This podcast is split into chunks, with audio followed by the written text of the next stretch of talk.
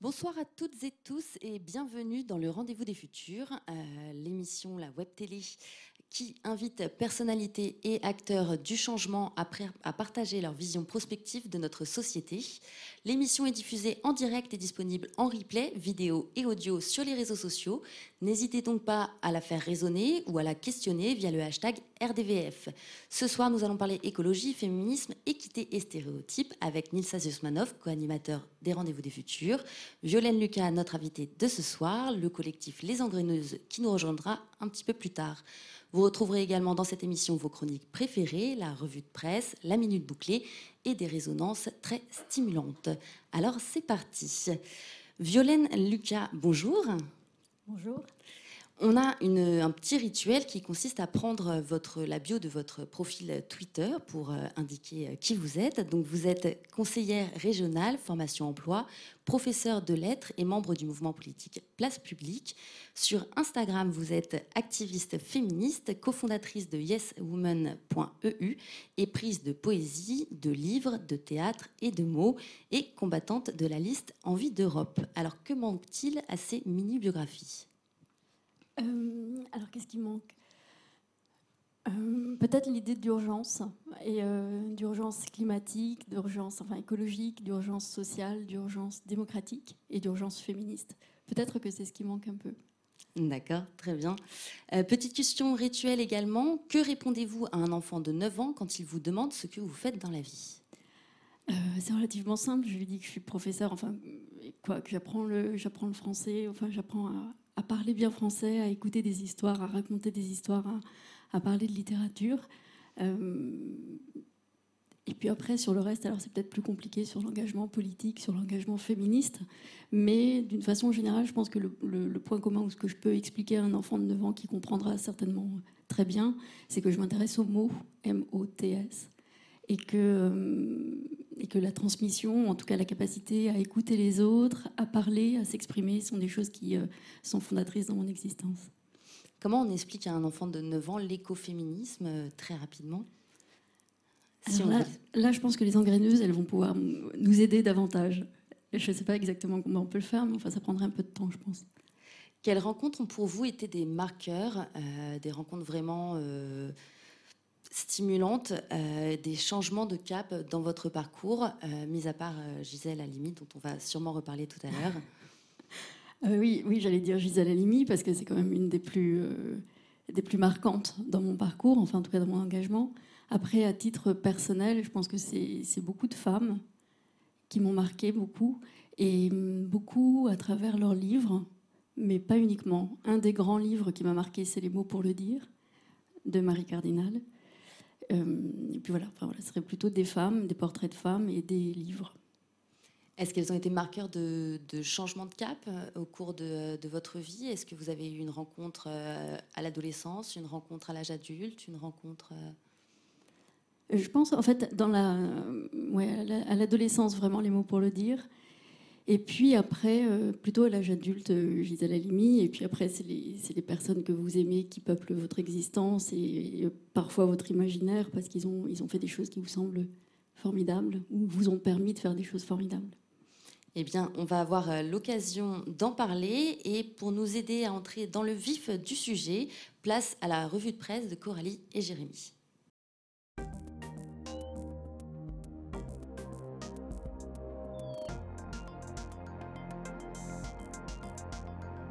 Le 10 octobre dernier, Reporter.net faisait le portrait de Françoise Daubonne, conceptrice du terme écoféminisme en 1974.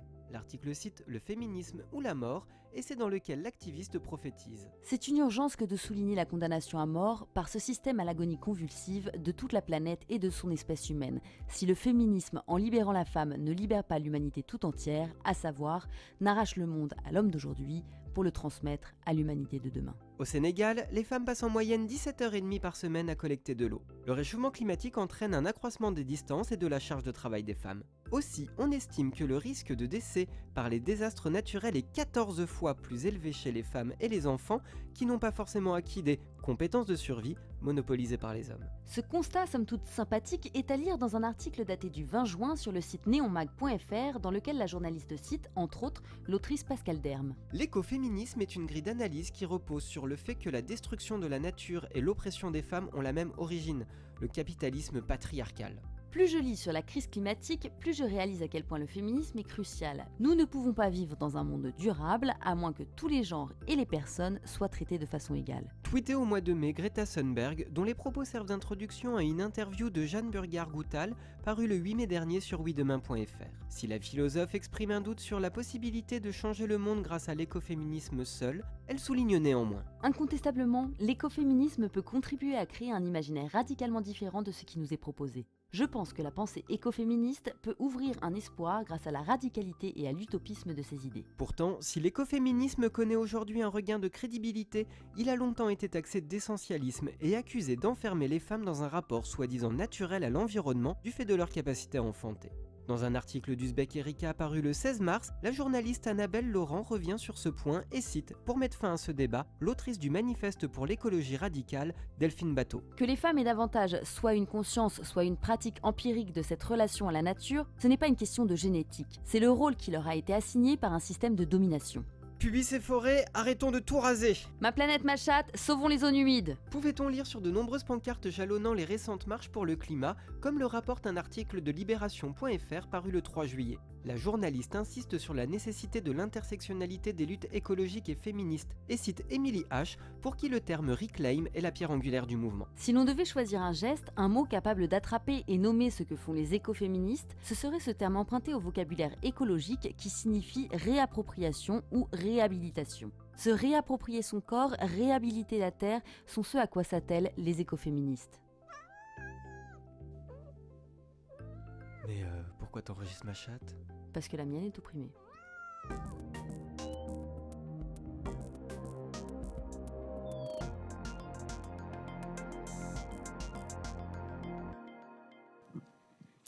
Alors beaucoup de sujets dont on va parler ce soir avec les engraineuses tout à l'heure et avec vous, vous Violaine Lucas, euh, tout de suite. Et pour ce faire, je passe la parole à Niels, président du Cube. Merci Coralie. Euh, bonsoir et merci d'être avec nous, Violaine Lucas. Euh, avant toute chose, je voudrais euh, saluer Éloi Choplin, le co-animateur des Rendez-vous du Futur, qui n'a pas pu être avec nous ce soir parce qu'il y a une grève des TGV. Voilà, alors euh, Éloi, on te salue de loin. Je pense que tu es avec nous et on est avec toi. Euh, et merci beaucoup, Coralie, d'avoir, au pied levé, pris la relève. C'est super, merci. C'est mon plaisir. Alors, euh, et puis j'en profite aussi d'ailleurs pour euh, saluer euh, une femme de cœur et de caractère qui doit nous, qui regarder, elle se reconnaîtra, Mireille. bonjour, bonsoir. Voilà. Il y a quelques années, Violaine Lucas, vous avez travaillé avec l'avocate Gisèle Halimi à la clause de l'européenne la plus favorisée. Et c'est une idée qui a euh, ressurgi lors de la campagne euh, de- des européennes récemment, euh, et notamment grâce à l'action de votre association Yes Women. Alors, est-ce que vous pouvez nous dire assez rapidement quelle était la démarche à l'origine de Gisèle Halimi et ce que vous avez fait avec elle? Et puis comment, une dizaine d'années plus tard, vous avez repris cette démarche et, comment aujourd'hui vous la développez avec Yes Women? Alors, l'idée, elle est venue, donc c'est Gisèle Halimi qui l'a eue en 1979. C'était au moment du premier euh, suffrage euh, universel direct pour l'élection européenne. Euh, et Gisèle s'était demandé avec d'autres féministes comment les, les féministes ou comment les femmes allaient pouvoir profiter de cette construction européenne.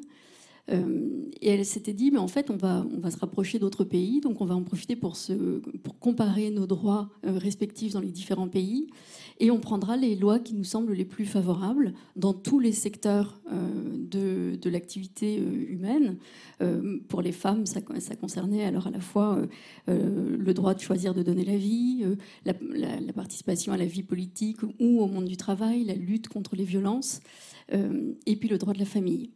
Donc tous ces éléments-là, c'était au départ se dire on va prendre les meilleures lois, on va prendre ce qu'il y a de plus, euh, de plus avancé dans un des pays européens, et puis on va l'appliquer à l'ensemble des autres, des autres citoyennes européennes.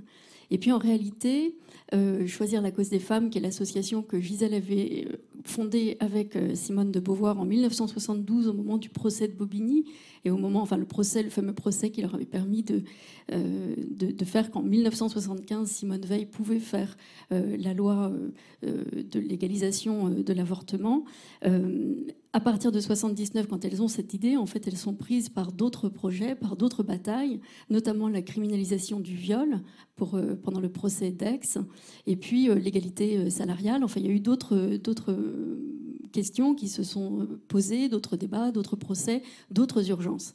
Et puis, la question, en fait, s'est reposée en 2003-2004, au moment du, référendum, à différents moments où il y a eu des, référendums. En fait, régulièrement, la, question de la clause de l'européenne la plus favorisée revenait.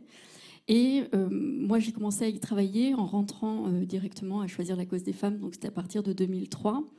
Euh, et c'est là qu'on s'est dit, bah, il faut reprendre le travail depuis le départ, c'est-à-dire qu'il faut vraiment comparer ce qui se fait dans les autres pays. Alors on était passé de 6 à 25 pays, donc c'était vraiment beaucoup plus compliqué. Là, c'est vraiment un travail de benchmark, de cartographie, de, des meilleures pratiques voilà, c'est moins des meilleures pratiques que des meilleures lois, parce qu'on est convaincu, et c'est le grand projet, enfin, c'est ce qui anime Gisèle Halimi, c'est qu'il faut modifier les lois si on veut modifier euh, les mentalités. Les mentalités peuvent être prêtes à changer, à avoir d'autres comportements, mais c'est parce qu'elles seront gravées dans la loi que les gens vont effectivement euh, les accepter, que effectivement ces progrès vont pouvoir euh, s'appuyer sur une loi.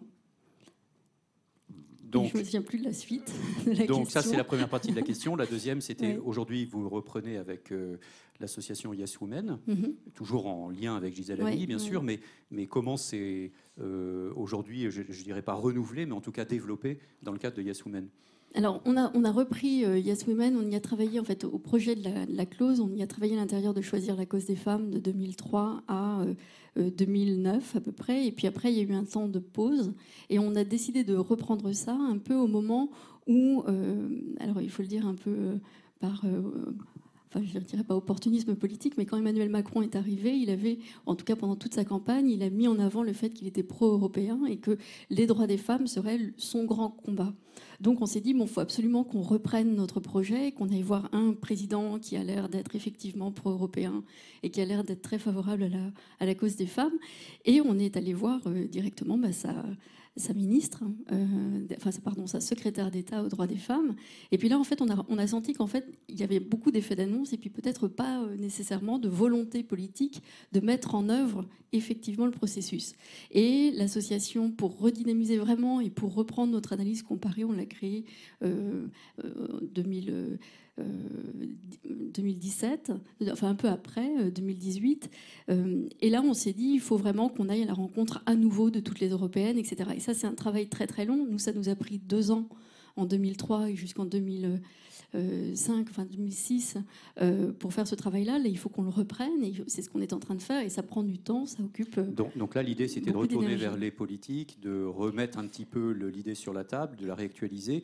Mais est-ce que vous n'avez pas le sentiment que entre les élections, enfin que à chaque élection, c'est un sujet qui aujourd'hui, euh, on pourrait presque dire, même monte de plus en plus, mhm. hein, euh, et qu'en même temps, entre les élections, il ne se passe pas grand-chose. Donc, euh, comment, quel, quel, regard vous avez là-dessus bah, En fait, c'est la question.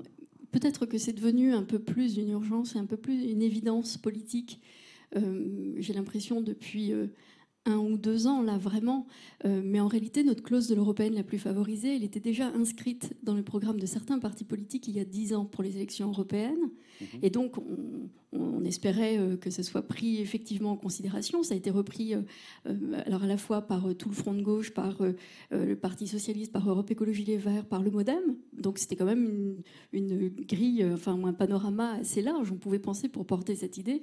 Et puis, effectivement, on avait l'impression qu'entre les deux moments d'élection européenne, ou les trois moments d'élection européenne, il ne se passait pas grand-chose. Et que les gens n'étaient pas effectivement au travail sur cette idée, ils l'avaient proclamé, mais ils ne le faisaient pas nécessairement. Et, nous, on continuait à avoir nos, actions, à faire nos actions, à faire nos journées de réflexion et des, des débats et des moments de, travail comme ça, mais effectivement, ce n'était pas forcément relayé politiquement. Alors, il y a oui, pardon. Oui, je pense qu'il y a une question qui est un peu euh, subsidiaire et qui vient compléter la, la question de Niels, qui est là, on parle d'un sujet, le sujet du féminisme, qui colle à un agenda politique. je pense qu'une des à la fois questions et réponses qui peuvent, euh, qui peuvent compléter ça, c'est euh, il y a aussi euh, les femmes qui se retrouvent dans l'agenda médiatique et qui ont peut-être la parole que justement en parallèle de cet agenda politique et que tout au long de l'année, peut-être que les choses avanceraient davantage si les femmes qui se questionnaient sur ces sujets étaient davantage dans le paysage médiatique. Mm-hmm. Le rôle des médias, Le rôle des médias, effectivement. Oui, oui, le, rôle des médias aurait été, enfin, devrait être central sur cette question-là les, différents moments où il y a eu vraiment des choses, où des, alors il y a eu MeToo, il y a eu les épisodes MeToo, etc. Mais depuis que nous, on travaillait à la close, il n'y a pas eu réellement de moment ou de prise de conscience, si ce n'est peut-être euh, vers 2012, il y a eu les premières euh, universités d'été euh, féministes avec Oser le féminisme, qui là commençaient à prendre un peu de la visibilité. Euh, ça peut-être même commencé un peu avant, en 2010.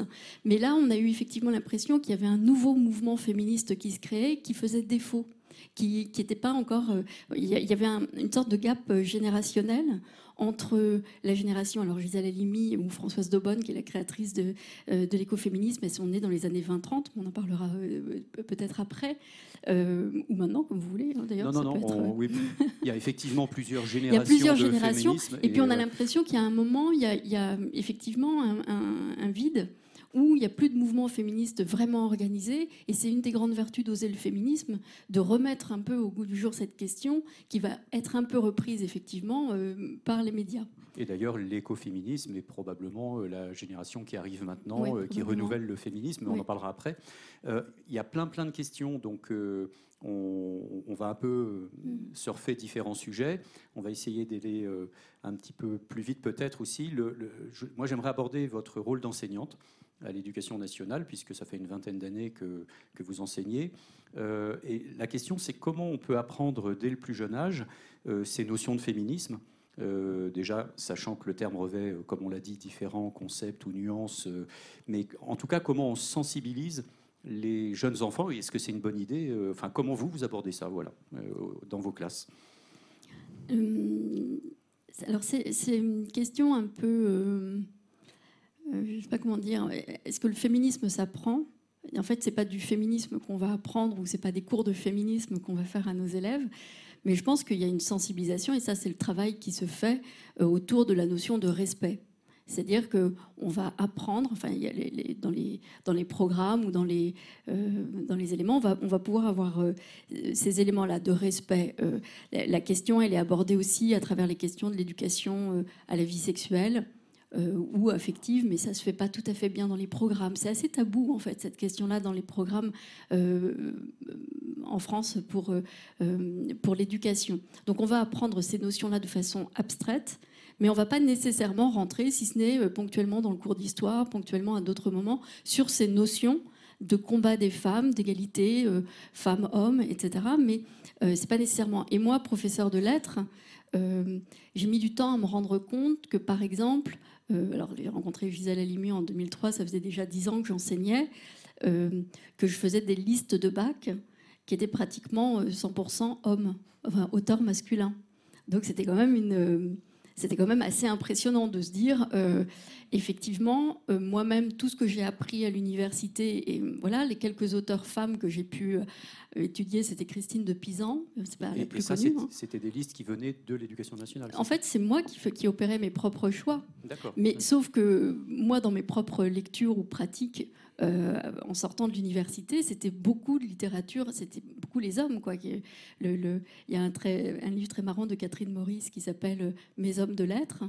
Euh, c'est pas tellement mes femmes de lettres. Quoi. On est toutes un peu euh, euh, victime de, ça, c'est-à-dire qu'on retient des, hommes de lettres euh, et on va reproduire ça. Donc en fait, cette prise de conscience, elle arrive, à mon avis, individuellement chez les profs. Et, nous, au cas par cas, on peut se dire, bon voilà, je vais essayer de faire plus d'auteurs euh, femmes, ou je vais essayer de faire passer des choses, ou, parler de certains auteurs dont je sais qu'ils vont pouvoir me permettre de rendre sensible des, éléments du féminisme. Oui, pardon. Est-ce que vous pensez qu'il y aurait des, euh, des, éléments qui pourraient aider les enseignants justement à, passer le cap? Je ne sais pas, une sorte de checklist. Est-ce que mon énoncé euh, correspond euh, à une vision positive de la société Est-ce que mon énoncé est adapté aux hommes et aux femmes sur des, je ne sais pas, sur des contrôles, sur des partiels Est-ce que vous pensez qu'il y aurait un outil qui pourrait accompagner les enseignants? Euh, probablement, dans la formation continue des enseignants, on pourrait envisager de, créer davantage de sensibilisation à ça. Euh, je pense que les enseignants sont des milieux dans lesquels le monde enseignant est un, est un monde dans lequel je pense qu'il n'y a pas. Enfin, peut-être que je généralise ou que je me trompe, mais pas beaucoup de. Enfin, j'ai pas le sentiment qu'il y ait énormément de misogynie. J'ai pas rencontré. Enfin, j'ai pas l'impression que ce soit un milieu très, euh, très sexiste. Il y a beaucoup de femmes enseignantes. Alors, il peut y avoir des femmes euh, sexistes. Hein. C'est pas parce qu'on est femme qu'on est forcément féministe ou sensible à cette, euh, à cette cause. Euh, mais je pense que il y a eu une pétition à un moment, effectivement, pour dire que les sujets de bac étaient des sujets de bac en littérature. Moi, je parle de, de, ce que je connais. une pétition pour demander est-ce qu'il y a des auteurs femmes dans les sujets de bac, parce que là, il n'y avait effectivement pas de sujets de bac. très, enfin, il y avait rarement des femmes dans, dans les sujets. Et je pense que il faudrait, oui, favoriser la formation continue, rendre plus sensible ça dans les, dans, dans, les façons de, euh, de, former les enseignants. Peut-être, euh, je ne sais pas comment ça se passe dans les SP, euh, si c'est quelque chose sur lequel on travaille. Moi, dans ma formation, ça s'appelait l'UFM, et on n'a jamais abordé ces questions-là, mais il y avait plein d'autres questions qu'on n'abordait pas. Mais non, bah, j'allais dire, Nils, tu avais une question. Oui, en fait, le, parce qu'effectivement, il y a la question de comment on, gère les stéréotypes, les formes sociales, les croyances, les récits, enfin tout ce qui fait que sans s'en rendre compte nous-mêmes. On est euh, formé par euh, des formes sociales, ce qui est autour de nous. Et alors, je vous invite à, regarder peut-être euh, une petite résonance d'un rendez-vous du futur avec Brigitte Grézy, qui est secrétaire générale du Conseil supérieur de l'égalité professionnelle et qui était venue nous dire quelques mots tout à fait passionnants sur justement la lutte contre les stéréotypes. Peut-être on va regarder, puis si derrière ça vous évoque une réflexion le test du Big Five, test de personnalité que tout le monde connaît, qui est un, instrument de recrutement euh, extrêmement développé. Nous avons à peu près 160 questions. Êtes-vous prédictif? C'est-à-dire qu'il n'y avait même pas la forme féminine. Êtes-vous prédictif? Êtes-vous intuitif? Êtes-vous etc. Donc le premier champ, c'est de regarder dans les énoncés, de regarder ensuite dans les avatars. Les avatars liés au Big Five étaient que des avatars masculins, uniquement des avatars masculins. Donc, on essaye de, voir à la fois dans le vocabulaire, à la fois dans les visuels, à la fois dans les postures et dans le, langage non verbal quand on recrute, et à la fois dans le contenu même des stéréotypes, tout ce qui peut arriver à biaiser. Et ensuite, on essaye de travailler sur une neutralisation. Mais la neutralisation, c'est pas seulement enlever la variable sexe dans les algorithmes. La neutralisation, c'est aller bien au-delà dans le contenu. Et par exemple, et moi je trouve ça central, c'est d'essayer d'arrêter de traiter des questions de caractère, de personnalité, mais de transcrire tous les métiers et les fonctions en aptitude et en compétences. Et c'est simplement en formalisant l'idée de compétence qu'on arrivera à avoir une neutralité qui permettra une égalité homme-femme, notamment dans le système de classification des emplois. Pourquoi, par exemple, dans la question de pénibilité, porter un sac de ciment vaut des points dans la pondération des critères et porter une personne âgée dépendante ne vaut quasiment rien parce que c'est le CARE et que les femmes sont faites pour le CARE et donc ça n'est pas valorisé. On a une pondération des critères totalement différente. Il faut travailler sur la notion de portabilité et ne pas se référer sans arrêt euh, au secteur euh, industriel et à une civilisation qui est déjà un peu dépassée. Oui, bah oui, c'est très juste. Enfin, se dire que porter des sacs de ciment, c'est plus valorisé que de porter des êtres humains, euh, ça, dit bien, euh, oui, dans, quel stéréotype euh, on est.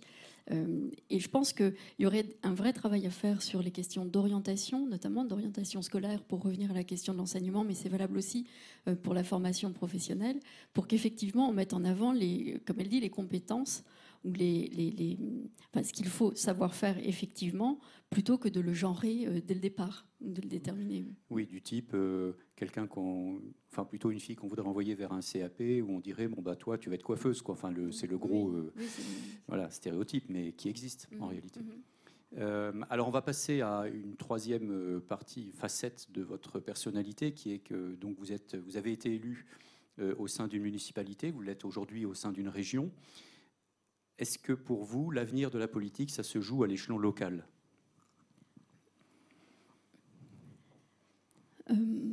Alors c'est une vaste question. Je pense que l'avenir de la politique, enfin, ou la façon de faire de la politique, euh, elle se jouait déjà hein, de façon euh, locale. Est-ce que c'est le seul avenir? Euh, Je pense que c'est essentiel face aux enjeux d'effondrement et autres questions d'effondrement qui arrivent. C'est sûr que la réponse, elle va être de plus en plus locale face aux désordres globaux et mondiaux que, nous, que nous aurons à connaître et qu'on connaît déjà. Euh, et que effectivement instaurer des solidarités locales très très locales, euh, des, processus de plus en plus communaux ou intercommunaux euh, s'entendent très bien. Et effectivement les départements, les régions, je ne sais pas encore, enfin on, se pose tout le temps la question de savoir est-ce qu'il faut conserver les départements dans l'État, est-ce qu'il faut faire des régions plus grandes, enfin on se pose tout le temps ces, questions-là, mais ces échelons de collectivités territoriales, ils sont vraiment importants pour pour penser la politique différemment. Et ça, je pense que c'est ce qui est en train de se produire, même si on sent une tendance à vouloir recentraliser euh, certaines questions, notamment celle de la formation professionnelle, par exemple. Donc le rôle du local qui devrait euh, émerger de plus en plus pour répondre notamment aux enjeux environnementaux euh, et, et, aux, solidarités sociales. Mais est-ce que le fonctionnement des partis politiques aujourd'hui de gauche comme de droite. Hein, c'est, euh, est-ce qu'il vous semble adapté aux nouvelles aspirations citoyennes en matière de démocratie? Je pense à la démocratie participative, euh, démocratie directe, pourquoi pas le tirage au sort, enfin toutes ces choses dont on entend parler aujourd'hui. Euh, voilà, quel regard vous portez aujourd'hui sur le fonctionnement de la démocratie, on va dire plus de proximité pour le coup? Mm-hmm. Je ne sais pas si c'est la question des partis politiques, parce que les partis politiques, ils sont enfin, vraiment en train de se on a l'impression qu'on assiste un peu à leur euh, dernier euh, sursaut pour certains. D'autres essayent de se créer. On voit que c'est jamais extrêmement simple et qu'à chaque fois, ce qui manque, c'est une forme de discours un peu structurant. C'est-à-dire que face aux grandes idéologies, on se rend compte que maintenant il y a une espèce de vide qui fait qu'on développe des pensées politiques qui semblent attachées soit à une personnalité, euh, et, on, crée le, macronisme, après qu'on appelle aussi le progressisme. Euh, et puis, euh, de l'autre côté, il y aurait un pôle identitaire, etc. Donc, trouver d'autres façons de faire de la politique, c'est trouver de nouveaux discours en réalité. Qu'est-ce que l'on veut porter? Qu'est-ce qu'on veut structurer? Donc l'échelon local ou les réponses qu'il faut apporter face aux effondrements, ça c'est une, première ébauche de structuration de ce, de ce discours. Il y a la vision, le récit, mais il y a aussi la co-construction du récit par euh, les citoyens. Et c'est, mhm. ma question était peut-être sur cet aspect-là. Comment, mhm. on, euh, comment on passe d'une politique verticale de, mhm. de, haut en bas à une politique horizontale euh, voilà, et dans votre comment dire, pratique de la politique locale, est-ce que par rapport à ça, il y a des idées que vous voyez émerger plus que d'autres? Euh, je le vois à l'échelon très local sur des municipalités qui expérimentent déjà depuis longtemps, comme euh, Kingersheim avec euh, Joe Spiegel, qui expérimentent des pratiques démocratiques où il y a vraiment des processus de co-construction avec une partie, avec des citoyens qui vont dans une maison de la citoyenneté, c'est-à-dire un lieu qui est dévolu uniquement à la construction des projets structurants pour la commune, qui vont avec des, des citoyens tirés au sort, des citoyens porteurs de projets, des associations, des élus, travailler ensemble pour essayer d'élaborer avec la population de nouvelles façons de faire. Alors ça, moi, j'y crois énormément. Dans la pratique politique actuelle que j'ai, c'est tout à fait le contraire. Et je pense que c'est globalement, enfin, euh, dans, beaucoup, beaucoup de, structures euh, de collectivités territoriales notamment, les, euh, entre guillemets, oppositions, moi je suis dans une opposition, je ne suis pas invitée à co-construire des politiques publiques, même tous les vœux, tous les amendements, toutes les propositions qu'on fait sont systématiquement. Donc on n'est pas du tout dans de la co-construction. On est à des années-lumière de ce qu'il faudrait faire réellement si on veut être à la hauteur des enjeux. Alors une question peut-être un petit peu plus méta. Euh, on voit avec la montée des partis populistes qu'on est en train de passer de l'opposition traditionnelle gauche-droite à euh, une opposition qui est plutôt riche-pauvre. Et, et, ce que ça produit, c'est que du coup, ça relie les extrêmes entre eux. Euh, on le voit sur les ronds-points, par exemple. Du coup, pour vous, l'avenir de la gauche, il se situe où quand, quand vous y Mm. pensez le matin en vous rasant? Alors, quand je... alors j'y pense pas tellement, par exemple. mais euh, euh, l'avenir de la gauche, alors je sais pas, euh, après c'est les grands, grands euh, questionnements euh, actuels. Moi je pense qu'il est euh, dans un retour à une forme de radicalité. Euh, mais qu'une. Alors, euh, en fait, la, grande difficulté, c'est ce qu'on verra aussi, je pense, pour le mouvement féministe, c'est que euh, ce qui, pour des gens de ma génération, paraît comme une évidence ou des évidences, je pense qu'il faut que ça soit dit maintenant parce que la gauche, enfin ce qu'on appelait la gauche, a longtemps été dévoyée et on a vu des gens à gauche finalement avoir faire et mener et avoir un discours de droite. Euh, que ce soit sur euh, l'accueil des étrangers, que ce soit sur euh, la difficulté du travail, sur la dimension sociale, etc. Il y a eu une espèce d'époque où à la limite être de gauche c'était un peu honteux. Il fallait être, il fallait être tout le temps avoir le sens des réalités, disait-on, ou avoir une espèce de, euh, je sais pas, enfin de cogestion, euh, de participer comme ça à la gestion du capital, et c'était à peu près, à peu près tout. Et je pense que il est important peut-être de revenir à un discours qui, fasse dire aux gens qui font de la politique, voilà, je m'engage parce que je pense qu'il y a des inégalités, des injustices, et c'est contre ça que je veux m'élever. Et je veux m'élever parce que, parce que pour moi, c'est pas normal qu'il y ait des gens qui soient dans, une telle détresse, dans une telle misère, et qu'on ne fasse rien. Je Oui. qu'il y avait une question. oui. Non, bah, vous, vous, parliez de radicalité, vous parliez de euh, rejet, et du coup, j'avais une question qui euh, nous remonte au début de l'émission sur euh, la clause de l'européenne la plus favorisée. Vous faites donc une veille sur les meilleures lois qui existent dans les pays de l'Union européenne. Je me demandais si vous faisiez aussi une veille sur les propositions de loi qui avaient été potentiellement rejetées, justement comme vous parliez de rejet, ou voilà, ce qui, ce qui a pu euh, Oui. s'imaginer. Oui, euh, tout ça, on, enfin, on le fait au niveau euh, national et, puis on le fait au niveau européen, ou même on peut aller voir un peu au niveau international. Et, ce qu'on voit, c'est que en, général, les gens euh, euh, disent des choses et puis ne les font pas. En fait, c'est aussi simple que ça. C'est-à-dire que un président de la République qui se dit pro-européen et très sensible à la question des droits des femmes refuse un modèle de congé parental euh, qui se fait sur le modèle euh, euh, suédois, qui est le modèle le plus avancé en Europe. Et quand une directive arrive qui s'inspire de ce meilleur congé parental, décide finalement de ne pas le faire, c'est en 2018 et c'est en France, de ne pas faire euh, cette directive alors qu'elle est une avancée phénoménale pour que les hommes puissent s'impliquer autant que les femmes dans l'éducation euh, de, de- leurs enfants, que les deux parents, quel que soit euh, leur sexe, se, mettent effectivement à égalité à s'occuper de l'enfant qui arrive. Et ça, c'est refusé. Il y a dix ans, on avait fait voter à l'Assemblée nationale une proposition de résolution européenne destinée à faire appliquer pour euh, la France euh, le principe de la clause de l'européenne la plus favorisée, c'est-à-dire que dès qu'il y avait un- une idée euh, qui arrivait qui concernait les droits des femmes, projet de loi ou proposition de loi, on prendrait le meilleur exemple dans l'Union européenne pour s'en inspirer et pour faire une loi qui, euh, voilà, qui s'inspire de ça. Et en fait, on s'est rendu compte que le lendemain de la hum, proposition de résolution européenne, une loi est arrivée précisément à nouveau sur le congé parental et qu'on n'a pas appliqué ce principe de cette, cette résolution qui avait été votée pratiquement à l'unanimité dans l'Assemblée nationale. Donc ça, c'est le truc le plus simple, le plus basique, à mon avis, pour faire de la politique. Ça serait qu'enfin, les gens fassent ce qu'ils disent. C'est-à-dire qu'on ne se contente pas simplement de se payer de mots. Et autre question un petit peu concrète, euh, on parle donc de meilleure loi. Euh, comment on choisit une meilleure loi?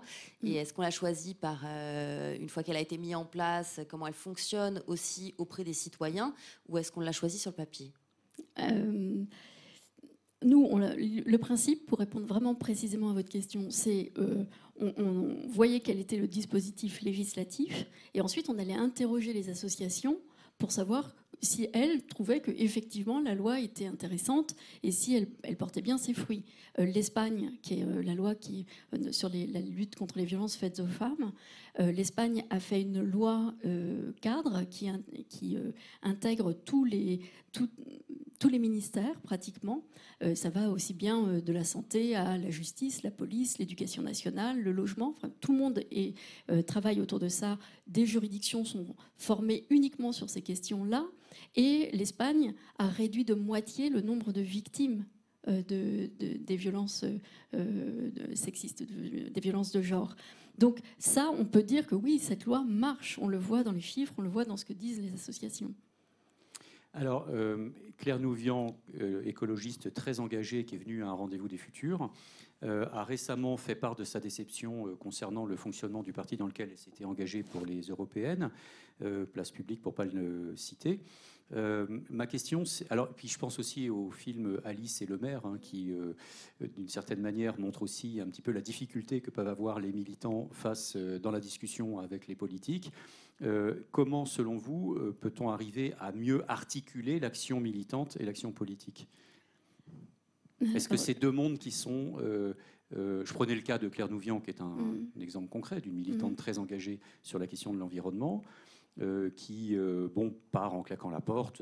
ça c'est pas le sujet. Je, dis juste qu'à un moment donné, elle se déconnecte d'un engagement politique dans lequel elle a été mm. rentrée. Je, je prends l'exemple d'Alice Elmer où pareil, on voit une chercheuse qui a du mal à parler aux politiques on voit qu'aujourd'hui, il y a un peu euh, cette déconnexion-là hein, entre euh, l'immédiateté politique, le tempo politique, euh, et la, des gens qui sont dans l'expertise, la recherche, qui travaillent plus sur le moyen terme, mais en même temps dans un état d'urgence aujourd'hui qui est celui de l'environnement. Euh, voilà, ma question, elle est vraiment sur l'articulation entre ces deux mondes. Comment on peut euh, arriver à mieux les faire travailler ensemble, cohabiter ensemble. Logiquement et traditionnellement, en tout cas euh, à gauche, c'est ce qui se fait. Les associations travaillent avec les, politiques, avec les élus. On tient notre légitimité justement du dialogue qu'on a avec les associations. Qu'il faille changer maintenant de, de braquet, qu'il faille aller plus vite et qu'il faille faire les choses en plus grand en, profitant justement du souffle qu'auraient pu apporter euh, certaines grandes figures du militantisme associatif, euh, même si c'est du militantisme associatif professionnel, hein, même si c'est un engagement voilà, euh, professionnel de sa part. je pense qu'il ne faut pas que les gens qui viennent du monde de l'association se trompent ou aient une vision angéliste de ce que, ce que pourrait être la politique autrement. En fait, dans la politique, si vous avez une envie de défendre quelque chose qui est ce qui vous anime dans votre association depuis longtemps, ben faites-le. Et faites-le sans imaginer, rêver ou penser que ce qu'on va faire en politique va être super nouveau et que ça va être magnifique. Je crois que c'est... Euh, Raphaël Glucksmann a, euh, a, porté vraiment, lui, la cause des migrants, porte la cause des migrants au Parlement européen. Il n'a pas réussi à faire voter le droit de sauver qu'il voulait faire inscrire dans, la, dans euh, les, textes fondateurs de l'Union européenne, il n'a pas, fait, il n'a pas réussi à faire voter à deux voix. Et il dit, euh, comment se fait-il que cet hémicycle européen, je n'arrive pas à deux voix à faire passer ce projet qui anime toute mon existence? Il est élu depuis quelques mois simplement. Il dit, peut-être parce que les médias m'ont beaucoup, beaucoup posé de questions sur le fonctionnement interne de place publique. Est-ce que c'était de ça dont il fallait vraiment parler à ce moment-là Et je pense que euh, quand on porte une cause, il faut. Enfin, je, pense que par essence, on n'a rien dû idéaliser pour avoir des victoires comme Claire a pu en remporter. Il a fallu certainement, très probablement, qu'elle se batte. Alors, je ne sais pas quelle représentation elle avait de la politique pour penser que, que les causes qu'elle pouvait porter, y seraient défendues autrement ce sont exactement les mêmes moteurs qu'il faut. Il faut de l'énergie, de la conviction, et il faut se dire que les gens ne vous attendent pas en disant ouais super, vous allez tout changer, ça va être une révolution, ça va être magnifique. Non, ce qui est magnifique, c'est quand vous vous retrouvez en position de pouvoir effectivement faire changer les choses. Alors c'est ce que Raphaël Glucksmann sur ce, ce vote-là n'a pas réussi à deux voix, mais c'est ce qu'on a envie qu'il recommence, qu'on refasse avec d'autres. Euh, c'est euh, Aurore Laluc sur le, euh, le, Green New Deal, qui elle aussi est en train de faire un travail phénoménal. Donc en fait, je pense qu'il faut y aller, il faut y aller franchement. Il ne faut pas se cacher derrière de la vertu ou de je ne sais pas quoi. Oui, bien sûr qu'il en faut de la vertu en politique. Bien sûr que c'est central. Mais il ne faut pas se raconter d'histoire. quoi. Il va falloir mettre toute son énergie dans ça et pas se raconter euh, de, grandes choses ou belles choses sur ce que devrait être la politique. Y aller et déjà avoir des convictions, c'est beaucoup. Je pense que la, question de Niels portait aussi sur l'articulation entre vraiment euh, le militantisme peut-être plus euh, radical qui, qui va s'opposer à un pouvoir mis en place et du coup la politique dans son sens également stéréotypé, qui veut que on, suit le pouvoir ou on cherche le pouvoir. Et peut-être qu'il y a quelque chose là-dessus. Je ne suis pas sûre, il faudrait, faudrait voir avec Niels. il y a aussi quelque chose sur ces associations, effectivement, qui militent et qui qui essaye de faire en sorte que ces lois, euh, pas, enfin, une fois qu'elles sont passées, soient euh, appliquées. Et euh, ce politique qui, qui doit aussi, une fois les avoir fait passer, les appliquer. Je ne sais pas si ma question est claire. Pas très, mais non, je vois pas, très. Euh, ce que je voulais dire, c'est qu'il y a, peut-être plusieurs niveaux de politique, plusieurs niveaux d'activisme, plusieurs niveaux de militantisme, et qu'on parle peut-être pas ici de travailler main dans la main avec des associations, mais qu'on parle aussi euh, de travailler main dans la main avec des contre-pouvoirs euh, plus radicaux. Alors, travailler main dans la main avec des contre-pouvoirs plus radicaux. Euh, oui, euh, c'est pas mal, mais enfin, ça s'appelle aussi la révolution, qu'en fait, les contre-pouvoirs radicaux. Et c'est peut-être ce qu'il est en train de se produire. C'est-à-dire qu'il y a eu beaucoup, beaucoup de moments de mobilisation. Il y a eu un gros mouvement des Gilets jaunes euh, qui, repart, enfin, qui est toujours présent. il y a tout ce qui se passe sur l'environnement, tous les mouvements qu'on voit non violents ou, au contraire, plus violents, de, notamment de, la part des, des plus jeunes, euh, tout ça, euh, je ne sais pas si ce, enfin, faudrait en tenir réellement compte. Et une fois de plus, c'est vraiment en tenir compte. Une fois de plus, c'est pas se contenter de dire oui, mais on a bien compris ce qui se passe, oui, oui, c'est intéressant, etc. Et ne pas faire. C'est-à-dire que je ne sais pas euh, quel terme philosophique existe pour dire ça, mais c'est simplement faire ce qu'on dit. Quoi. Enfin, je ne sais pas s'il y a besoin de le dire en termes beaucoup plus compliqués que ça. Mais écouter, être à l'écoute, c'est ce que je disais initialement, les mots ont un sens. Et je ne comprends pas pourquoi on ne les, on ne les écoute pas, pourquoi on n'écoute pas ce que les gens disent. Et pourquoi est-ce qu'on essaye de traduire en d'autres termes, euh, bah, en, se voilant la face en réalité, en ne disant pas que ce qui ne va pas, c'est la façon dont on conduit le monde depuis euh, un certain temps, et que cette façon est destructrice. Et là, ça nous renvoie effectivement à l'écoféminisme et à la convergence entre le féminisme et l'écologie. Et eh bien justement, on va parler euh, d'écoféminisme dans la deuxième partie euh, de ces rendez-vous du futur. Et juste avant, euh, on va passer à la minute bouclée, la chronique de Laura.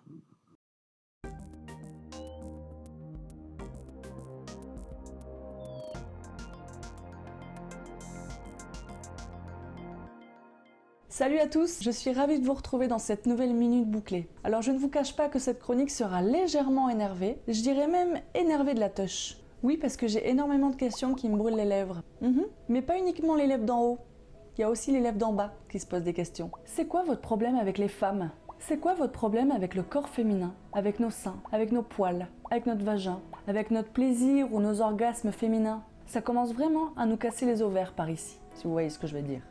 Caché, invisibilisé sur les réseaux sociaux et dans notre société hypermédiatique, le corps féminin est pourtant adulé sur les sites porno et magnifié dans les arts. Un petit peu dénudé, suggéré, objet de péché, objet de désir ou de séduction, il doit répondre à des codes très normés. Il doit être lisse, parfait, sans poils, sans liquide. Mais le corps féminin, il va au-delà de tous ces canons esthétiques, de tous ces codes hyper normés. Le corps féminin, bah, il vit sa vie. Il y a du liquide, il y a des orgasmes, comme ça. Il vit au-delà de cette image parfaite que la société veut nous transmettre. Alors dès qu'on parle d'orgasme féminin, de menstruation, de touffe qui dépasse de la charrette en été quand il faut absolument arborer un abricot parfait, de vergéture postpartum, de veines qui dépassent quand on allait, de poils tout simplement, ben voilà, ça gêne, ça dégradant, nanana, Alors qu'en fait, c'est naturel. En quoi l'anatomie et le corps féminin seraient-ils à dissimuler, à cacher? Est-ce que vous avez vu cette pub? Il s'agit d'une campagne euh, signée Nana, la célèbre marque de protection hygiénique, qui s'intitule tout simplement Viva la vulva. Donc on y voit du sang menstruel, du vrai sang bien rouge au fond d'une serviette hygiénique et pas ce liquide bleu chelou qu'on voyait depuis des années dans les publicités pour tampons. Et on y voit surtout des vulves représentées en pêche,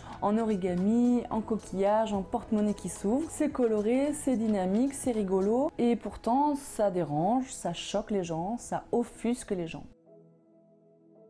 Et donc ce qui devait arriver arriva, le CSA a recueilli plus de 1000 plaintes de téléspectateurs choqués, offusqués par cette campagne de publicité diffusée à des heures de grande écoute à la télévision. Voilà voilà.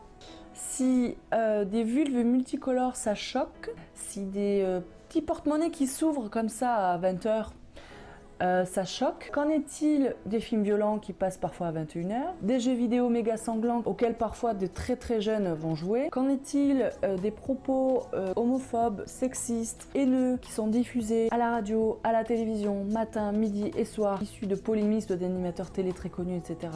Qu'en est-il des images de guerre qui nous fait froid dans le dos qui sont diffusées chaque soir sur nos JT, à un moment donné, la violence, C'est pas dans des cupcakes multicolores que vous allez les trouver. Enfin, il y a un moment donné, j'ai pas regardé la même publicité que vous, quoi. Je, je comprends pas. Il y a des trucs comme ça qui. Voilà, voilà. Tout ce qui sort de ce côté esthétique, parfait, lisse, etc., est vu comme dégradant ou dégueulasse. Mais non, c'est la nature, c'est comme ça, on est fait comme ça. Et le fait qu'une publicité puisse sensibiliser au fait de la réalité, bah, finalement, de notre anatomie, c'est quand même un pas en avant du fait de euh, désacraliser un petit peu le corps féminin et le, le montrer tel qu'il est en fait, et ce qu'il fait, et ce qu'il peut faire. Du coup, j'ai envie de nous dire à nous les femmes, oh les vulves, soyons fiers de cette toute petite partie du corps qui est pourtant si incroyable. Et à celles qui se sentiraient encore un petit peu choquées, tout ça, tout ça, j'ai envie de vous recommander de vous la toucher un peu plus. Tout simplement. Salut, à bientôt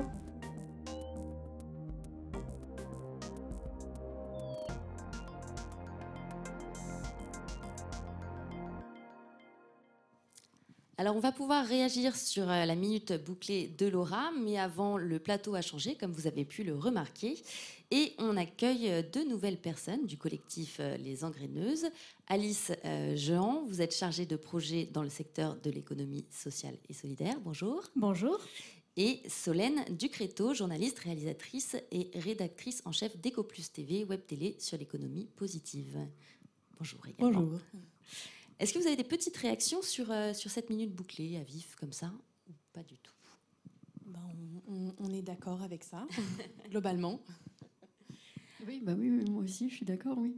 mais je pense aussi que on, s'auto-censure beaucoup. Enfin, moi, quand je lis des textes que je dois donner à mes élèves de 5e ou 4e, j'ai peur de heurter leur sensibilité dès lors qu'il y est question de, de, choses féminines ou qui, voilà, qui pourraient poser des, question ou faire qu'une censure s'exercerait pour que non. Eh bien, très bien. Euh, avant euh, de parler éco-féministe, ou justement en parlant éco-féministe, Nice, tu avais une question, il me semble. bonjour, merci beaucoup d'être là, vous deux. moi, j'ai une question très naïve à vous poser. On va parler d'écoféminisme. Euh, on savait, on sait qu'il y a déjà dans le féminisme des débats, parfois euh, assez houleux, hein, sur euh, ce qu'est, ce que doit être le féminisme. L'écoféminisme, c'est quelque chose de plus récent, même si je crois que ça date pas non plus d'aujourd'hui, mais enfin, on va dire que c'est maintenant qu'on commence réellement, que ça émerge dans les médias, etc. Donc ma question très simple, c'est comment chacune de vous définirait à sa manière ce qu'est l'écoféminisme en quelques, quelques mots. Hein. Voilà. Alors c'est une question vaste. Euh, effectivement, la, manière la plus simple de le définir, c'est de reprendre euh, cette fameuse euh, phrase qui montre que l'écoféminisme vraiment traite de la même oppression du patriarcat sur les femmes et sur la planète. Ça, c'est la façon hyper simple de le, de le, présenter. Après, il y a différentes branches dans l'écoféminisme. Euh, il y en a une qui est euh, euh, plutôt culturelle dans, les, dans nos pays du Nord et qui, qui vise à, comment dire Attends, aide-moi sur ce coup-là. oui, alors Comme quoi, le sujet est vaste. Oui, le sujet est très vaste. En fait, le, le mouvement écoféministe a, comme le dit Solène, énormément de tendances. Euh, en effet, c'est un mouvement qui est en train de, réémerger et qui est sûrement lié euh, à toutes les problématiques de changement climatique, de montée des inégalités euh, qui ont lieu maintenant. Mais c'est un mouvement très, très ancien. c'est important de le dire. c'est un mouvement qui ne démarre pas dans les sociétés dites développées, même s'il a été très présent dans les sociétés anglo-saxonnes dans les années 70 et 80 autour de la lutte du nucléaire. C'est vraiment en fait un si on pouvait résumer en un mot, c'est un mouvement d'action. C'est pas un mouvement théorisé.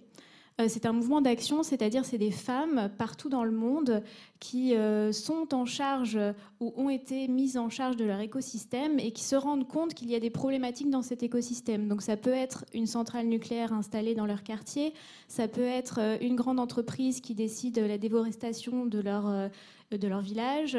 ce sont des femmes qui prennent en main en fait leurs problématiques liées au climat. Alors j'ai regardé ma petite fiche Wikipédia. Effectivement, euh, c'est un terme qui est apparu il y a une cinquantaine d'années, hein, vous disiez, euh, sous la plume de Françoise Daubonne, euh, qui a établi un lien entre l'oppression des femmes et la destruction de la nature. Et elle dit, je cite, la domination masculine, la domination masculine et le saccage de la nature relèvent de la même matrice idéologique. On pourrait dire que le capitalisme masculin est donc la cause du collapse, pour faire court, aujourd'hui. Est-ce que vous êtes d'accord avec à peu près euh, ce décor, on va dire Et après, on va travailler dessus? Oui, elle parle aussi de d'illimitisme euh, phallocrate, euh, Françoise Daubonne, qui explique que effectivement l'homme a tendance à, exploiter la nature de façon indéfinie, sans trop soucier du futur, de la même façon que l'homme exploite depuis toujours les, femmes et le corps de la, femme. Et c'est vrai que l'exploitation de la nature, ça date pas d'aujourd'hui. On a cru qu'on pouvait dominer la nature. Et, euh, effectivement, bah, aujourd'hui, on se rend compte que bah non, la nature nous dit stop. On est arrivé aux limites. Et du coup, ça met un peu par terre toutes les croyances qu'on avait. Et, effectivement, le lien avec euh, euh, la question du prendre soin de la terre, bah, du coup, ça renvoie à l'image féminine. Alors là, je risque de me faire des ennemis en disant ça, parce que euh, parce que c'est pas par essence, évidemment, hein, que, que, la femme prend soin. A priori, c'est c'est parce que euh, c'est culturel, c'est éducatif, etc. Et que la question aujourd'hui, effectivement, c'est peut-être que les, les, hommes euh, se mettent un peu sur la question. Et c'est, on revient à la pédagogie, évidemment, et ça commence tout petit, cette histoire-là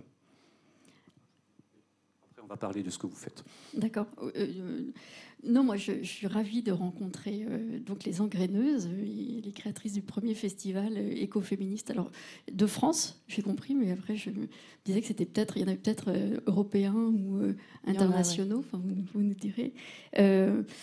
moi, ce que, ce que je, retiens et ce qui m'intéresse beaucoup, c'est finalement de, de, constater que D'abord, il n'y a effectivement pas un écoféminisme, mais des écoféminismes, et que c'est ça qui est intéressant, comme vous le disiez, ça n'a pas été, ça n'a pas de, corpus théorique, ça n'est pas reconnu d'un point de vue académique comme un discours euh, philosophique ou politique euh, qui serait euh, déjà très structuré ou structurant. et il est, moi, je trouve qu'il est très vivifiant parce qu'il fait appel à plein de formes artistiques différentes et dans lequel le corps est omniprésent euh, et dans lequel on va se réapproprier les, euh, le reclaim, c'est ça, euh, on va se réapproprier les stéréotypes que on, donne traditionnellement aux femmes sur leur capacité effectivement à soigner, etc. Et je trouve que ce mouvement est vraiment intéressant parce qu'il est extrêmement créatif. il porte en lui quelque chose de très, de, moi je trouve, de très généreux, tragique et très drôle. C'est-à-dire que dans, le, dans la caricature, dans le mime, dans euh, le, grossissement finalement de ce qui nous caractériserait comme essentiel, euh, je trouve que c'est, ça fait du bien, quoi. même si ça a effectivement euh, un certain âge. C'est ça. Pour donner un petit exemple, effectivement, le, mouvement est hyper créatif.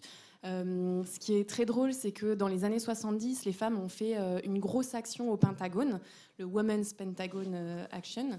Et euh, pendant cette manifestation-là, les femmes donc, euh, ont entouré le, Pentagone, se sont mises à, chanter et danser, et elles ont barricadé les portes du Pentagone en les tricotant. Donc euh, voilà, c'est un petit exemple de, d'effectivement de la créativité et de ce, côté un petit peu drôle dans la dérision que peut avoir l'écoféminisme. C'est ce qui était en lien avec le, la, question du nucléaire Oui, c'est ça? Alors, on ne vous a pas encore présenté, euh, enfin, en tout cas, on vous a présenté individuellement, mais on n'a pas encore euh, présenté le collectif des engraineuses. Donc, le collectif des engraineuses, c'est quoi?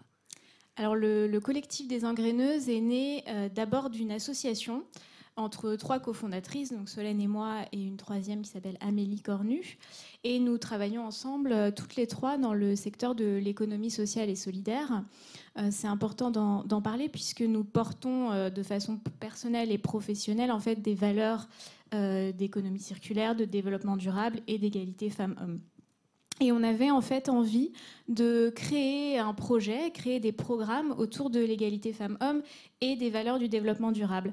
On s'est appelé les engraineuses tout de suite parce qu'on a voulu lier ces deux valeurs et on a développé différents programmes. Et très vite, on s'est posé la question de comment sensibiliser le grand public en France à la cause de l'écoféminisme.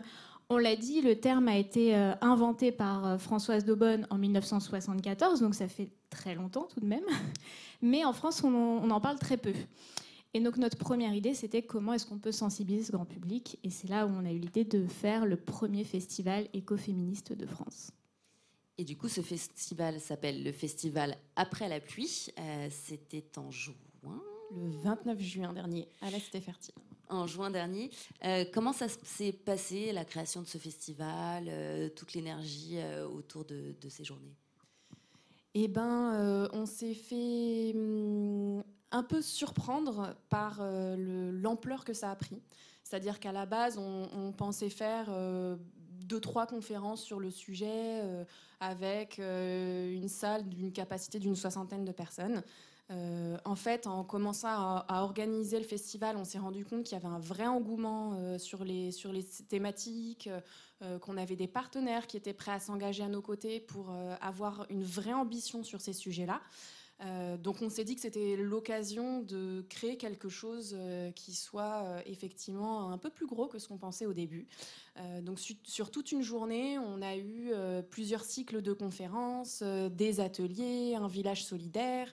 on a pu traiter de plein de sujets différents. au final, on on a pris la place des 10 000 mètres carrés de la cité fertile pour organiser ça et c'était plein. On a eu plus de 1600 personnes qui sont venues, plus d'une cinquantaine de bénévoles qui nous ont, euh, qui nous ont aidés, euh, plus d'une cinquantaine d'intervenantes et d'artistes aussi qui ont fait des choses avec nous. Euh, donc on est vraiment contente de voir qu'il y a vraiment un terreau fertile qui est en train de prendre. Il y a plein d'idées qui, qui émergent de tout ça. Euh, il y a effectivement plein de femmes aussi qui ont envie de s'engager euh, à nos côtés euh, sur ces sujets-là. Donc on, est, on est vraiment ravis et on est, on est qu'au, commencement de, de, ce que peut être le mouvement écoféministe en France. Alors, vous parliez de différents sujets. Pour ceux qui, qui n'ont pas connu le festival Après la pluie, vous parliez effectivement de différents domaines. on abordait la science, on abordait le journalisme, on abordait l'aspect social, l'aspect culturel. Euh, donc je pense que c'était important peut-être euh, de, souligner que vous aviez cherché dès le début à englober, à englober pardon, tous ces thèmes. C'est ça, effectivement, on voulait parler des écoféminismes euh, pour montrer qu'il y a vraiment différentes branches dans le mouvement et que chacun, chacune peut s'y retrouver dans l'une d'elles ou dans plusieurs. ou dans plusieurs. Et c'est euh, tout l'intérêt du mouvement aussi, c'est euh, euh, les intersectionnalités et tout ce que, tout ce que ça peut englober des, thématiques engagées. Dans, dans, le public, quelle était la proportion des hommes et des femmes?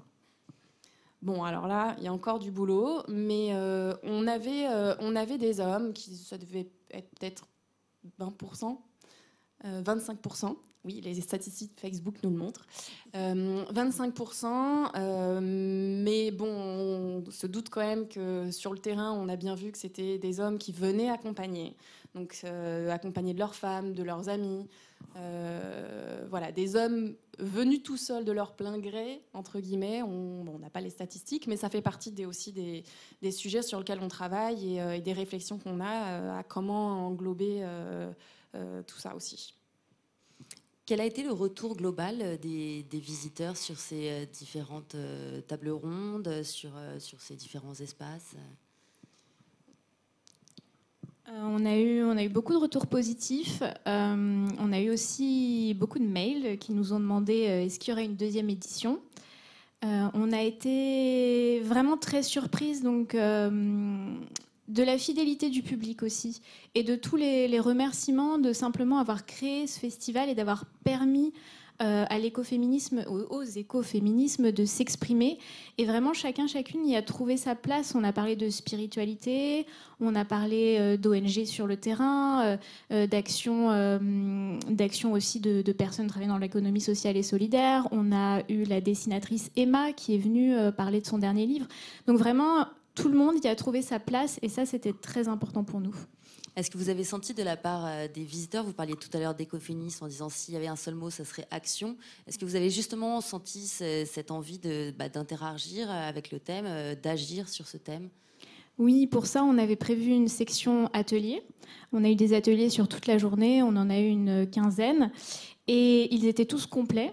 Euh, ça, c'est important de le souligner. Et surtout, euh, on a eu trop d'inscriptions. C'est-à-dire qu'il y avait plus de personnes. Donc oui, les gens ont envie de mettre les mains dans la terre, de participer, de découvrir aussi. Euh, on a proposé des ateliers autour des plantes médicinales, de la réflexion sur la maternité, vraiment de découvrir et de prendre part au changement.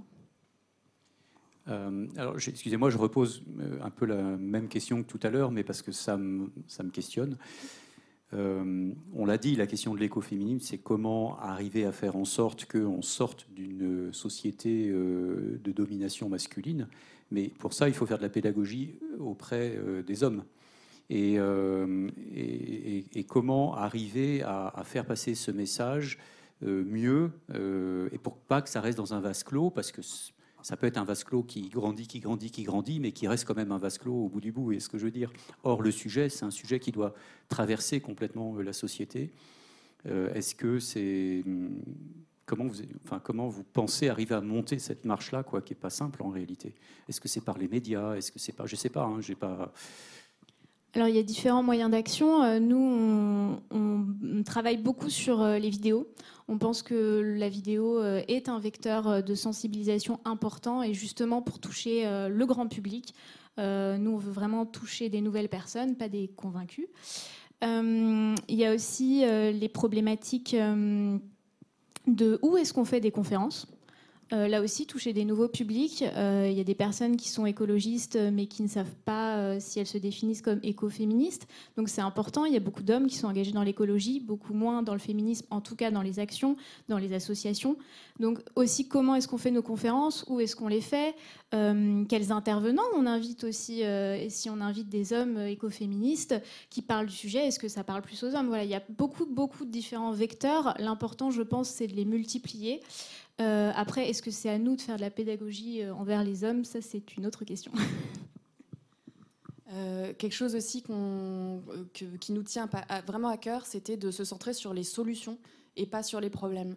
Donc, euh, montrer que euh, traiter de la question des droits des femmes et du développement durable euh, de façon conjointe et montrer que ces vecteurs de solutions hyper impactantes et faciles à mettre en place et, hyper rapides, bah, ça peut faire partie aussi des choses qui peuvent convaincre ou, ou, en tout cas attirer. Ou, voilà.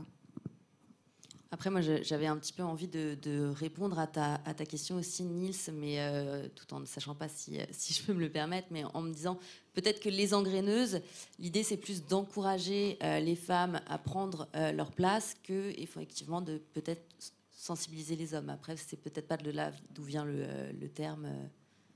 c'est aussi ben, effectivement, euh, la première des choses, c'est déjà de sensibiliser les femmes, qui sont quand même les premières concernées euh, euh, sur ce sujet-là. Et après, la question de comment on intègre les hommes dans ce même combat, ou dans cette même lutte pour l'égalité, c'est effectivement, ça fait partie de, nos actions et de nos terrains d'action, mais on y vient dans un second temps. Pour, conclure, en fait, l'écoféminisme, pour nous, c'est vraiment une clé, une porte sur un changement de, société, un changement structurel de société. Et dans une société, évidemment, il n'y a pas que les femmes, il y a les femmes, les hommes, il y a toute la population qui doit fonctionner ensemble. Donc l'idée, c'est vraiment de proposer une nouvelle société à vivre ensemble et qui réponde euh, aux problématiques actuelles de changement climatique, etc. C'est aussi votre avis, euh, Violaine euh, Oui, moi je, partage là tout ce que j'entends. Euh, il y a simplement deux, peut-être, enfin quelques remarques. C'est que faire de la pédagogie auprès des hommes, je pense qu'il faut en faire autant auprès des femmes. Je pense que c'est pas simplement une question. Il y a des hommes qui sont parfaitement ouverts à toutes ces questions écologiques et féministes, et pour qui ça n'est pas problématique. Et je pense qu'il y a des femmes qui, au contraire, ont parfaitement intériorisé des stéréotypes ou des fonctionnements masculins. Et parfois même, c'est non seulement les femmes, mais c'est parmi les féministes elles-mêmes qu'il faut, d'une certaine façon, euh, essayer de faire en sorte que s'ouvrent un peu les, euh, les, esprits pour qu'on essaye de comprendre que ce qu'on appelle écoféminisme n'est pas euh, ennemi du féminisme. C'est-à-dire que quand Françoise de Bonne crée le terme d'écoféminisme, elle, son approche de l'écologie, c'est d'apporter une réponse à la démographie ou aux problèmes démographiques pour répondre aux enjeux écologiques. C'est-à-dire que c'est par la maîtrise des, naissances par les femmes qu'il peut y avoir effectivement un moyen d'endiguer euh, les effondrements. Euh, et c'est euh, en donnant aux femmes les moyens de la contraception et les moyens de l'interruption volontaire de grossesse, qu'on peut effectivement répondre aux enjeux climatiques. Et Yves Cochet, quand il était venu euh, dans votre émission, euh, disait aussi la même chose. Et c'est difficile à entendre peut-être, mais en même temps, c'est une des clés de l'écoféminisme cette approche de Françoise Daupone, c'est vraiment écologie et démographie. Donc ça, il y a quelque chose de très...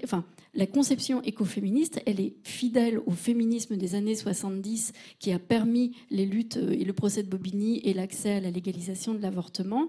Et il n'y a évidemment pas de conception essentialiste dans l'écoféminisme. Et moi, j'ai vu à l'intérieur du mouvement féministe, à l'intérieur euh, euh, des, des, partis politiques, euh, des femmes se braquer définitivement en disant mais je ne peux pas lire une, ne serait-ce qu'une simple note sur l'écoféminisme qui euh, envisage par exemple euh, le fait de discuter de la maternité, ce que je ne comprends pas.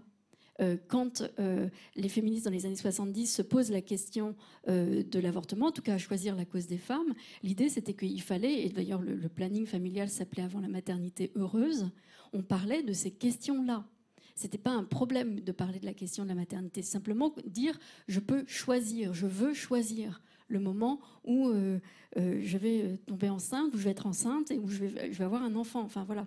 Donc je crois que c'est vraiment important de comprendre que l'écoféminisme n'est pas ennemi ou les écoféminismes en tout cas, entendu au sens où euh, euh, Françoise de Beaune ou d'autres euh, qui sont les auteurs de Reclaim, enfin que, que Emilia H. a rassemblé dans Reclaim, ne sont pas ennemis de ces conceptions-là qui ont été radicales dans les années 70 du féminisme. Et ce, que je tiens à dire aussi, c'est que je crois que dans le, dans l'écoféminisme, moi, ce que j'entends beaucoup, outre une nouvelle vision artistique, poétique du monde, je crois beaucoup à l'idée de soin ou à l'idée du care. Euh, ça a été porté un temps euh, par Martine Aubry, la politique du care. Euh, ça ne lui a pas fait gagner la primaire à l'époque parce que je pense qu'elle arrivait un peu trop. Enfin, elle a utilisé ça comme un concept un peu au dernier moment opportuniste, mais je pense que c'est fondamentalement un projet politique fort. Et pour euh, rejoindre ce que je disais tout à l'heure sur la maternité, euh, moi je, crois beaucoup et j'écoute beaucoup ce que dit et ce qu'écrit euh, Cynthia Fleury, notamment sur le soin. Et quand on pense à l'écoféminisme, il y a une sorte de révolution à faire qui consiste finalement à bien s'écouter soi-même, à bien se, se connaître soi-même. et les écoféministes disent finalement, faut pas avoir peur de cette vision de la femme euh, qui enfante, qui etc etc. Enfin, tous les stéréotypes contre lesquels les féministes, enfin certaines féministes radicales euh, dans les années 70 pouvaient, enfin, ne voulaient même pas entendre parler euh, de la maternité. L'avortement, c'était sans affect. Alors qu'on sait que c'est pénible, c'est douloureux, c'est pas quelque chose, je veux dire psychiquement, qui n'est pas simple.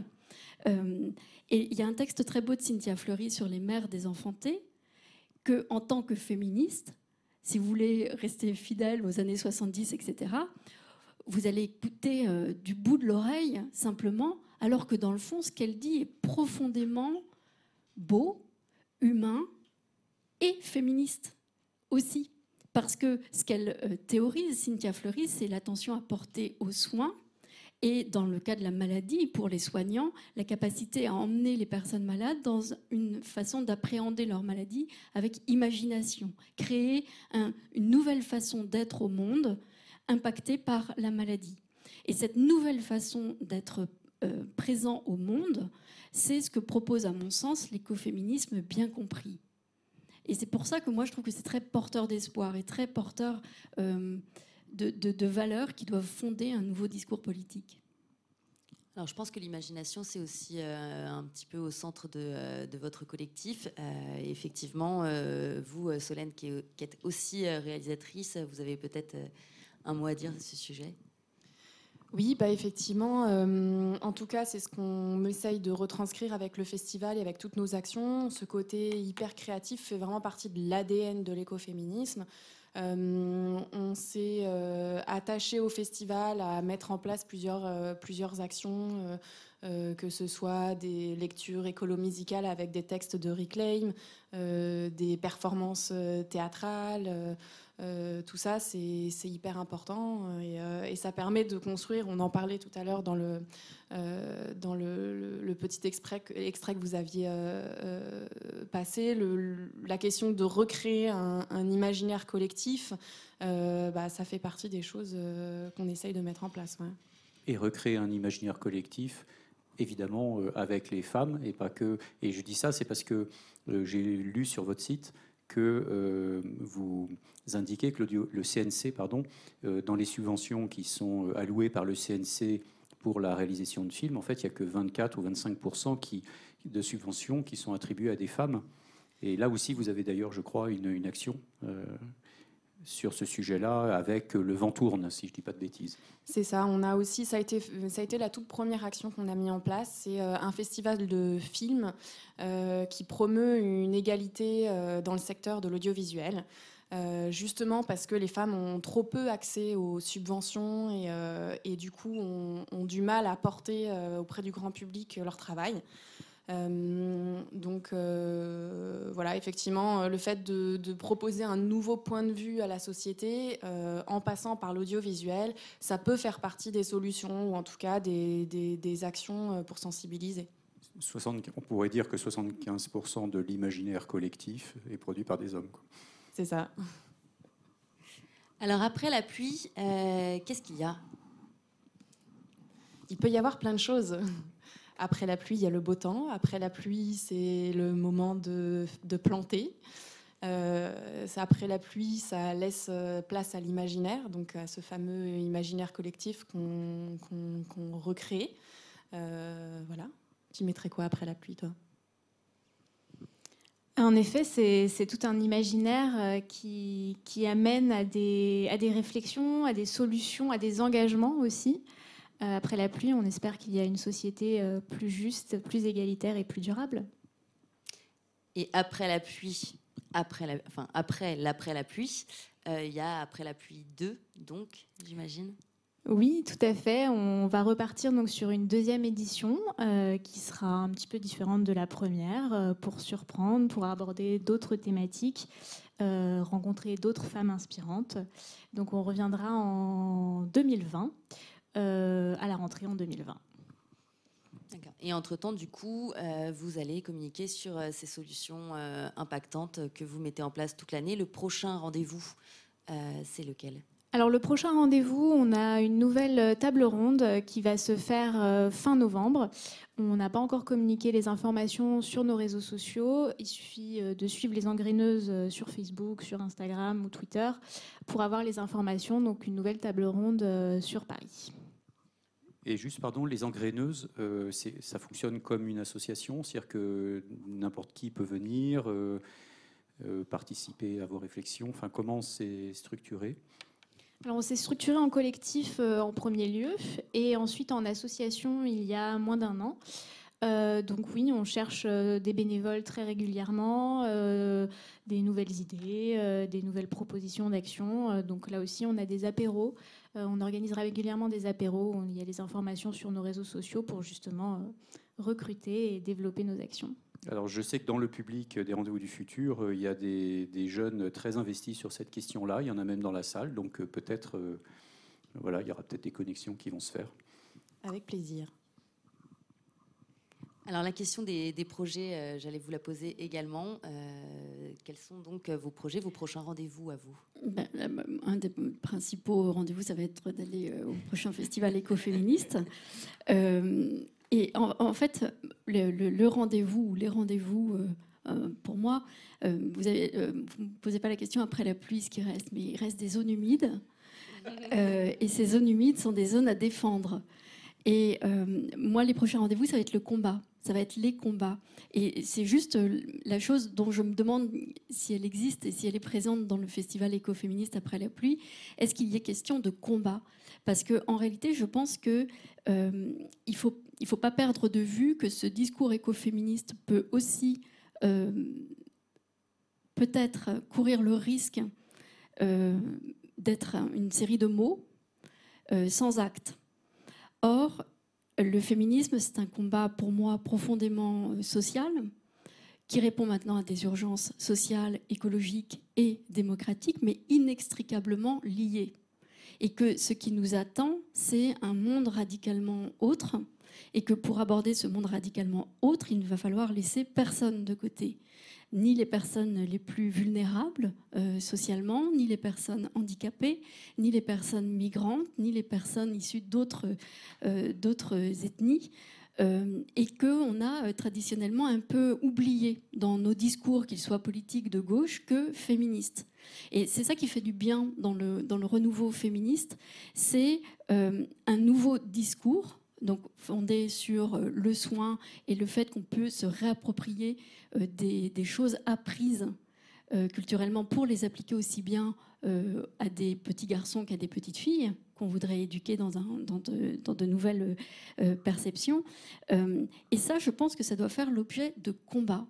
Et que ces combats sont, à mon sens, politiques, mais ils sont aussi dans la rue, et ils sont aussi dans différentes formes d'action et que ce ne sont pas euh, que des actions euh, non violentes, parfois ce sont des actions violentes et qu'il faut interroger euh, ces actions-là et leur violence ou leur non-violence et qu'on ne fera pas l'économie de ces réflexions-là.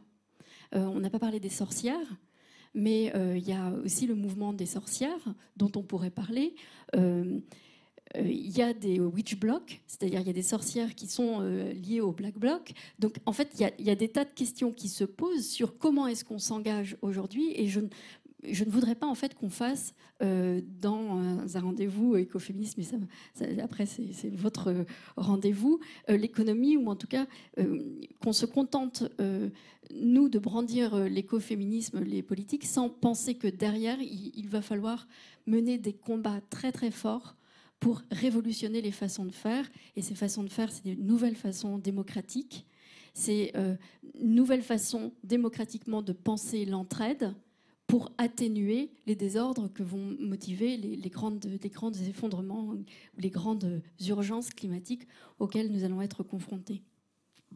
Alors vous parliez des sorcières, vous aviez une table ronde, il me semble, euh, au festival après la pluie sur, euh, sur les sorcières. Oui, c'est ça.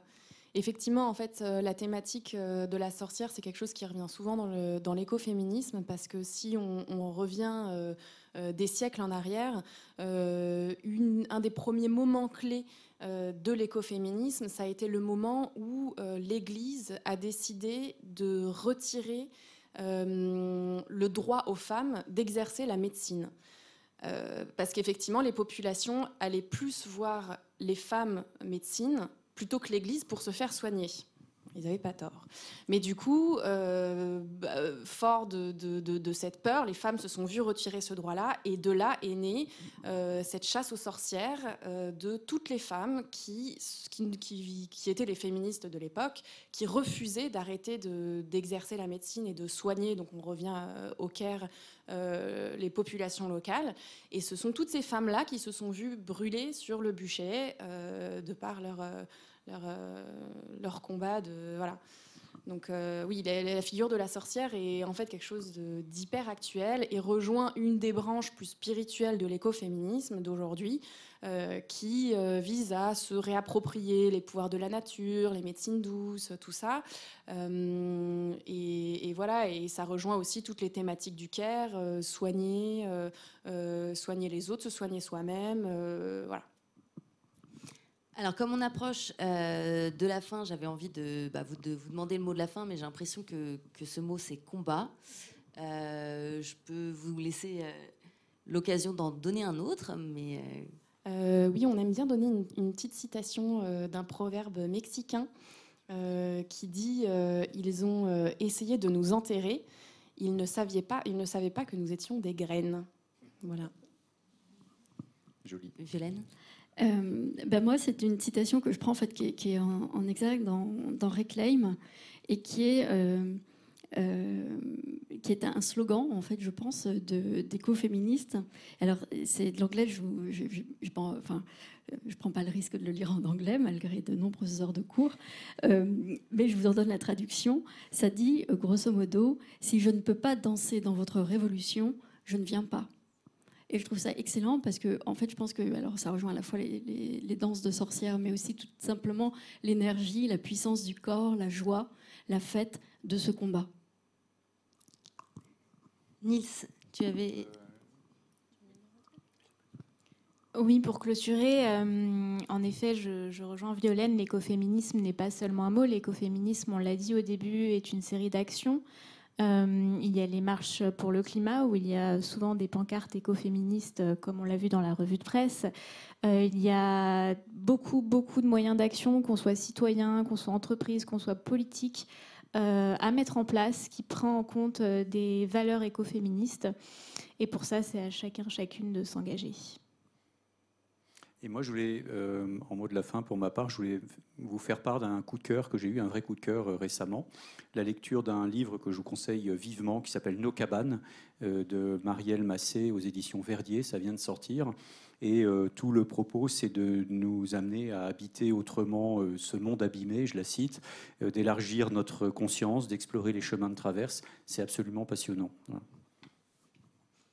Alors moi, j'ai pas de euh, coup de cœur euh, ni de mot de la fin. Euh, juste, j'ai vu griffonner Nils sur son papier. Je croyais qu'il allait poser une question parce que je croyais qu'il avait noté écoféministe comme l'écho. Et je m'étais dit, il a une résonance là-dessus et il a envie de poser la question. Il l'a pas posée. Alors peut-être qu'à la place d'un dernier mot, je vais peut-être faire cette dernière question. Est-ce que ça vous semble aussi cohérent cette façon d'orthographier le mot? Je vais commencer par vous qui êtes une amoureuse des mots. C'est euh, Catherine Larère qui, euh, qui, qui- signe la postface en fait de l'anthologie de, euh, de, de H, qui dit qu'on voit bien que c'est une structuration anglo-saxonne finalement de écologie et euh, féminisme. Le, je ne sais pas si l'orthographe est la bonne. Je ne sais pas s'il faut même continuer à utiliser ce terme-là. J'ai pas tellement d'avis sur la question. Je, je- Moi, il me va bien ce mot-là pour le moment parce que voilà, on n'en a pas inventé d'autres. Je ne sais pas s'il en faudra un autre pour le moment. Euh, avec un H, euh, ouais, ça serait peut-être pas mal aussi. Oui, c'est une Ah, bonne C'était idée. ma question du, la question du jeu de mots, parce que vous Ouais, avez ouais. vous-même euh, tout à l'heure euh, Mm, parlé effectivement que l'écoféminisme c'était aussi écouter son corps, peut-être Mm, aussi mm. écouter sa planète, Ouais, et que c'est vrai que mal. dans euh, éco et dans écologie, il y a. Et puis avec Émilie H, ça prend H. tout à fait, tout à fait. Euh, Mais je ne sais pas si on finit là-dessus ou si on donne la parole aux engraineuses. Euh, C'est pas mal de finir là-dessus, oui. Eh bien voilà, bien écoutez, euh, merci à tous, merci aux équipes de euh, l'agence Triple C, de JD Carré et du Cube d'avoir préparé cette émission. Euh, les prochains rendez-vous du futur, on vous attend le 14 novembre avec la, philosophe Fabienne Brugère, le 16 novembre une émission spéciale de notre partenaire le forum Changer d'air avec un dialogue entre Alex Kahn et Joël Deroné qui, je le rappelle, est le parrain de ce projet euh, du rendez-vous des futurs. Suivez-nous euh, sur les réseaux, suivez également nos invités et euh, leurs projets et on se dit à bientôt.